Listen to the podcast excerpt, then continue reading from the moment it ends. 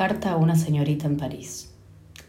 André, yo no quería venirme a vivir a su departamento de la calle Suipacha, no tanto por los conejitos, más bien porque me duele ingresar a un orden cerrado, construido ya hasta las más finas mallas del aire, esas que en su casa preservan la música de la lavanda, el aletear de un cisne con polvos, el juego del violín y la viola en el cuarteto de rara. Me es amargo entrar en un ámbito donde alguien que vive bellamente lo ha dispuesto todo con una reiteración visible de su alma. Aquí los libros, de un lado en español, del otro en francés e inglés. Allí los almohadones verdes. En este preciso sitio de la mesita el cenicero de cristal que parece el corte de una pompa de jabón y siempre un perfume, un sonido, un crecer de plantas, una fotografía del amigo muerto ritual de bandejas con té y tenacillas de azúcar. Ah, querida André, qué difícil oponerse aún aceptándolo con entera sumisión del propio ser al orden minucioso que una mujer instaura en su liviana residencia. Cuán culpable tomar una tacita de metal y ponerla al otro extremo de la mesa, ponerla allí simplemente porque uno ha traído sus diccionarios ingleses y es de este lado, al alcance de la mano, donde habrán de estar. Mover esa tacita vale por un horrible rojo inesperado en medio de una modulación de Osenfant, como si de Gobe las cuerdas de todos los contrabajos se rompieran al mismo tiempo con el mismo espantoso chicotazo en el instante más callado de una sinfonía de Mozart. Mover esa tacita altera el juego de relaciones de toda la casa, de cada objeto con otro, de cada momento de su alma, con el alma entera de la casa y su habitante lejana. Y yo no puedo acercar los dedos a un libro, ceñir apenas el cono de luz de una lámpara, destapar la caja de música, sin que un sentimiento de ultraje y desafío me pase por los ojos, como un bando de gorriones. Usted sabe por qué vine a su casa, a su quieto salón solicitado de mediodía. Todo parece tan natural como siempre que no se sabe la verdad. Usted se ha ido a París, yo me quedé con el departamento de la calle Suipacha. Elaboramos un simple y satisfactorio plan de mutua convivencia hasta que septiembre la traiga de nuevo a Buenos Aires y me lance a mí a alguna otra casa donde quizá... Pero no le escribo por eso. Esta carta se la envío a causa de los conejitos. Me parece justo enterarla. Y porque me gusta escribir cartas, y tal vez porque llueve. Me mudé el jueves pasado, a las cinco de la tarde, entre niebla y hastío.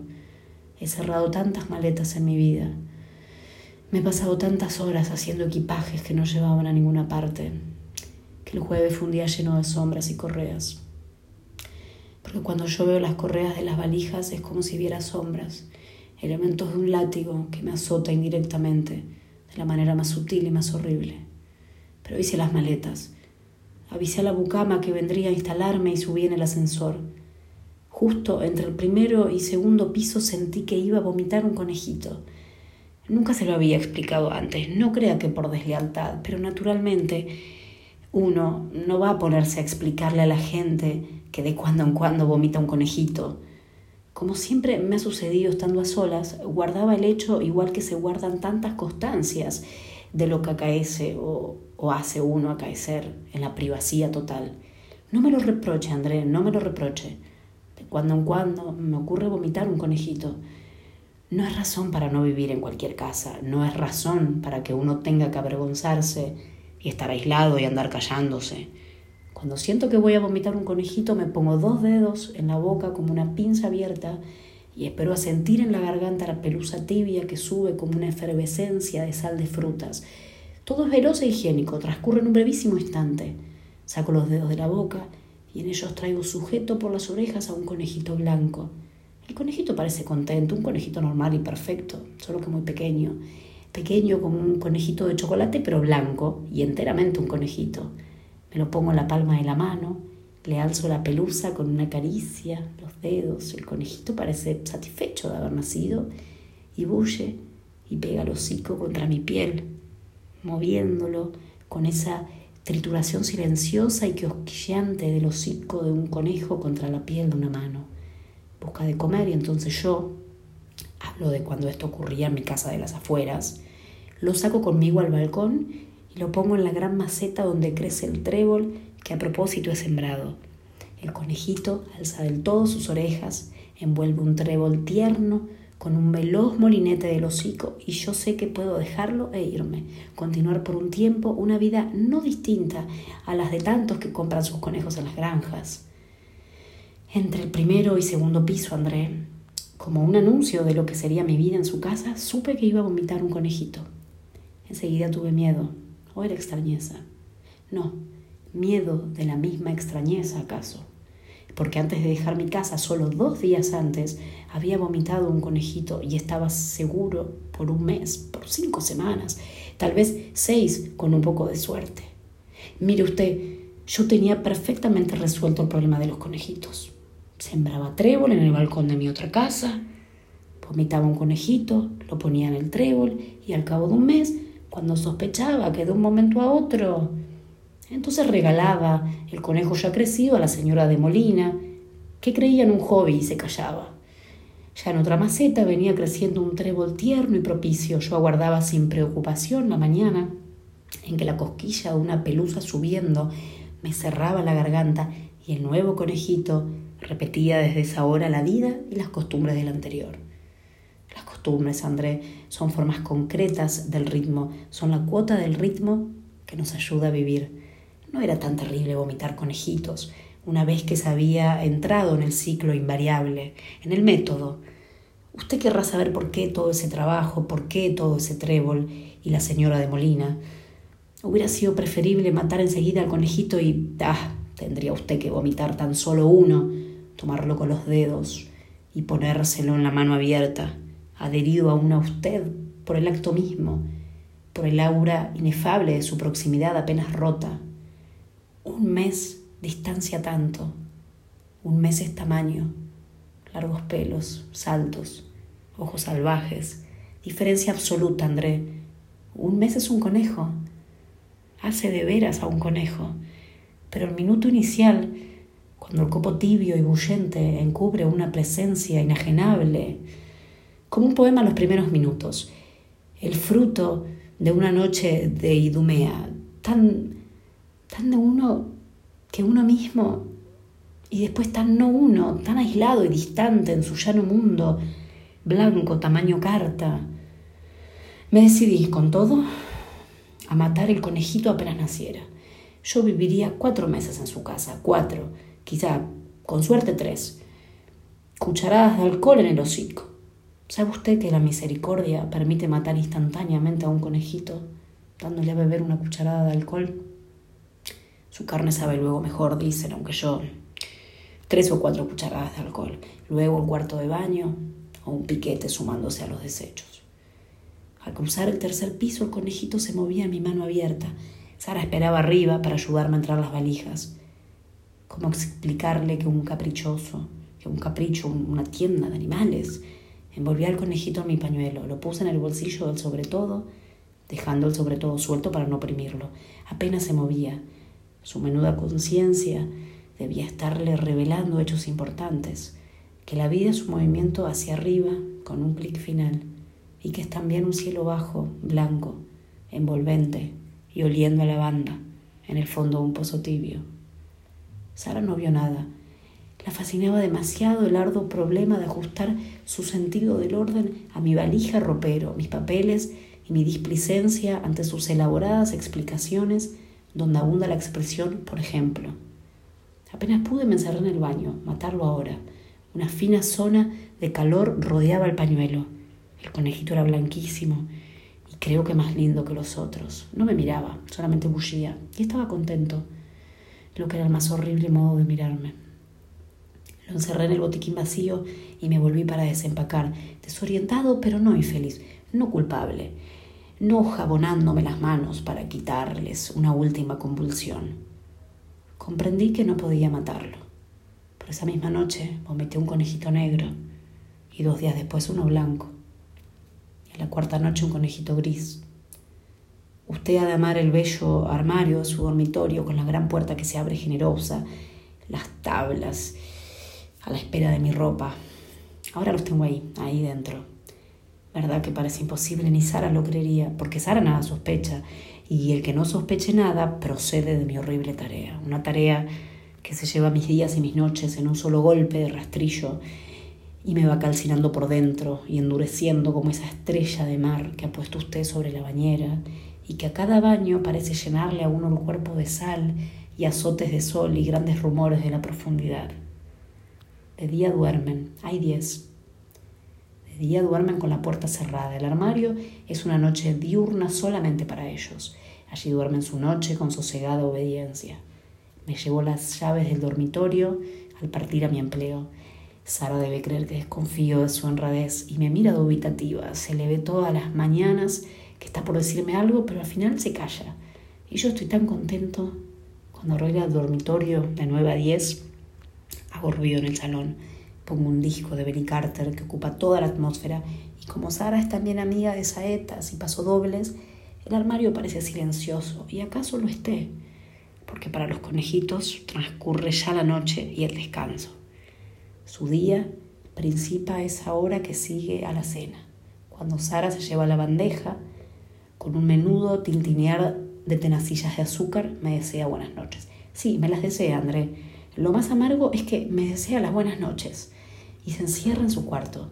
Y de pronto estoy yo solo, solo con el armario condenado, solo con mi deber y mi tristeza.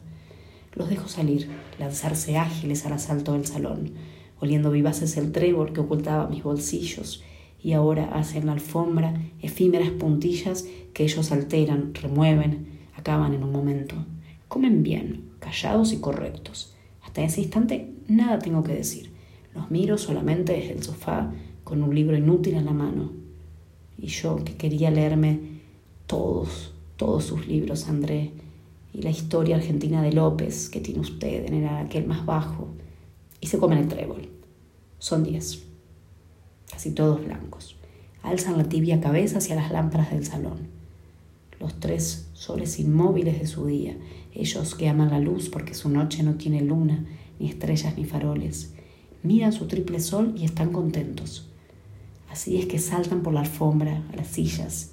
Diez manchas livianas se trasladan como una moviente constelación de una parte a otra, mientras yo quisiera verlos quietos, verlos a mis pies y quietos, un poco el sueño de todo Dios, André, el sueño nunca cumplido de los dioses, no así insinuándose detrás del retrato de Miguel de Unamuno en todo el jarrón verde claro, por la negra cavidad del escritorio, siempre menos de diez, siempre seis u ocho, y yo preguntándome, ¿dónde andarán los dos que faltan? Y si Sara se levantara por cualquier cosa, y la presidencia de Rivadavia, que yo quería leer en la historia de López.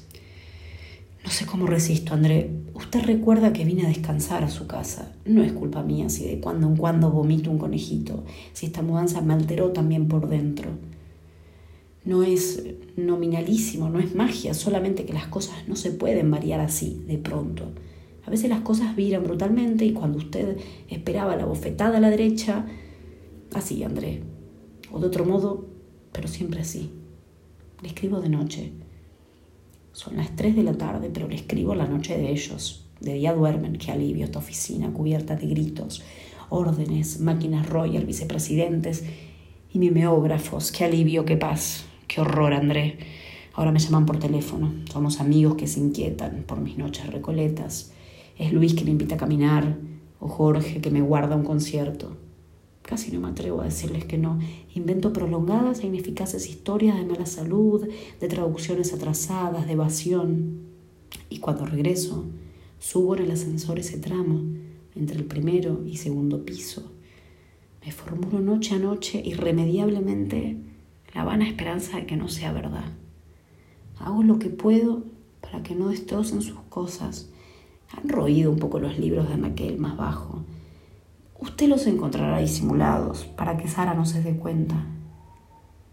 ¿Quería usted mucho su lámpara con el vientre de porcelana lleno de mariposas y caballeros antiguos? El trizado apenas advierte. Toda la noche trabajé con un cemento especial que me vendieron en una casa inglesa. Usted sabe que las casas inglesas tienen los mejores cementos. Y ahora me quedo al lado para que ninguno lo alcance otra vez con las patas.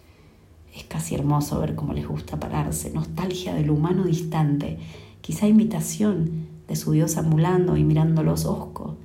Además, usted habrá advertido en su infancia, quizá, que se puede dejar un conejito en penitencia contra la pared parado, las patitas apoyadas y muy quietito, horas y horas. A las 5 de la mañana he dormido un poco tirado en el sofá verde y despertándome a cada carrera felpada, a cada tintineo. Los pongo en el armario y hago la limpieza. Por eso Sara encuentra todo bien, aunque a veces le he visto algún asombro contenido, un quedarse mirando un objeto, una leve decoloración en la alfombra y de nuevo el deseo de preguntarme algo, pero yo silbando las variaciones sinfónicas de Frank de manera que no es. ¿Para qué contarle, André, las minucias desventuradas de ese amanecer sordo y vegetal en que camino entre dormido, levantando cabos de trébol, hojas sueltas, perullas blancas, dándome contra los muebles, loco de sueño? y mi gide que atrasa, Troya que no he traducido, y mis respuestas a una señora lejana que estará preguntándose ya si, ¿para qué seguir todo esto? ¿Para qué seguir esta carta que escribo entre teléfonos y entrevistas? André, querida André, mi consuelo es que son diez y ya no más. Hace quince días contuve en la palma de la mano un último conejito, después nada, solamente los diez conmigo, su diurna noche y creciendo, ya feos, y naciéndoles el pelo largo, ya adolescentes y llenos de urgencias y caprichos, saltando sobre el busto de Antino. Es Antino, ¿verdad? Ese muchacho que mira ciegamente. O perdiéndose en el living, donde sus movimientos crean ruidos resonantes, tanto que de allí debo echarlos por miedo a que los oiga Sara y que me aparezca horripilada, tal vez en camisón, porque Sara ha de ser así, con camisón. Y entonces, solamente días. Piensa usted, esa pequeña alegría que tengo en medio de todo, la creciente calma con que franqueo de vuelta los rígidos cielos del primero y el segundo piso. Interrumpí esta carta porque debía asistir a una tarea de comisiones. La continúo aquí en su casa, André, bajo una sorda grisala de amanecer. ¿Es de veras el día siguiente, André? Un trozo en blanco de la página será para usted el intervalo apenas el puente que une mi letra de ayer a mi letra de hoy. Decirle que en ese intervalo todo se ha roto. Donde mira usted el puente fácil, oigo yo quebrarse la cintura furiosa del agua. Para mí este lado del papel, este lado de mi carta no continúa la calma con que venía yo escribiéndole cuando la dejé para asistir a una tarea de comisiones. En su, en su cúbica noche, sin tristeza, duermen once conejitos acaso ahora mismo, pero no, no ahora. En el ascensor, luego o al entrar, ya no importa dónde, si el cuándo es ahora, si puede ser en cualquiera hora de los que me quedan. Basta ya. He escrito esto porque me importa probarle que no fui tan culpable en el destrozo insalvable de su casa. Dejaré esta carta esperándola. Sería sórdido que el correo se la entregara alguna clara mañana de París. Anoche di vuelta a los libros del segundo estante. Alcanzaban ya ellos, parándose o saltando, royendo los lomos para afilarse los dientes. No por hambre, tienen todo el trebo que les compro y almaceno en los cajones del escritorio. Rompieron las cortinas, las telas de los sillones, el borde del autorretrato de Augusto Torres, llenaron de pelos la alfombra y también gritaron, estuvieron en círculo bajo la luz de la lámpara, en círculo y como adorándome, y de pronto gritaban, gritaban, como yo no creo que griten los conejos. He querido en vano sacar los pelos que estropean la alfombra, alisar el borde de la tela roída, encerrarlos de nuevo en el armario. El día sube, tal vez Sara se levante pronto. Es casi extraño que no me importe verlos brincar en busca de juguetes. No tuve tanta culpa. Usted verá, cuando llegue, que muchos de los destrozos están bien reparados con el cemento que compré en una casa inglesa yo hice lo que pude para evitarle un enojo. En cuanto a mí, del 10 al 11 hay como un hueco insuperable. Usted ve, 10 estaba bien, con un armario, trébol y esperanza. Cuántas cosas pueden construirse. No ya con 11, porque decir 11 es seguramente 12, André, 12, que serán 13. Entonces está el amanecer y una fría soledad en la que caben la alegría, los recuerdos, usted y acaso tantos más Está este balcón sobre su hipacha, lleno de alba, los primeros sonidos de la ciudad. No creo que les sea difícil juntar once conejitos salpicados sobre los adoquines. Tal vez ni se fijen en ellos, atareados con el otro cuerpo que conviene llevarse pronto, antes de que pasen los primeros colegiales.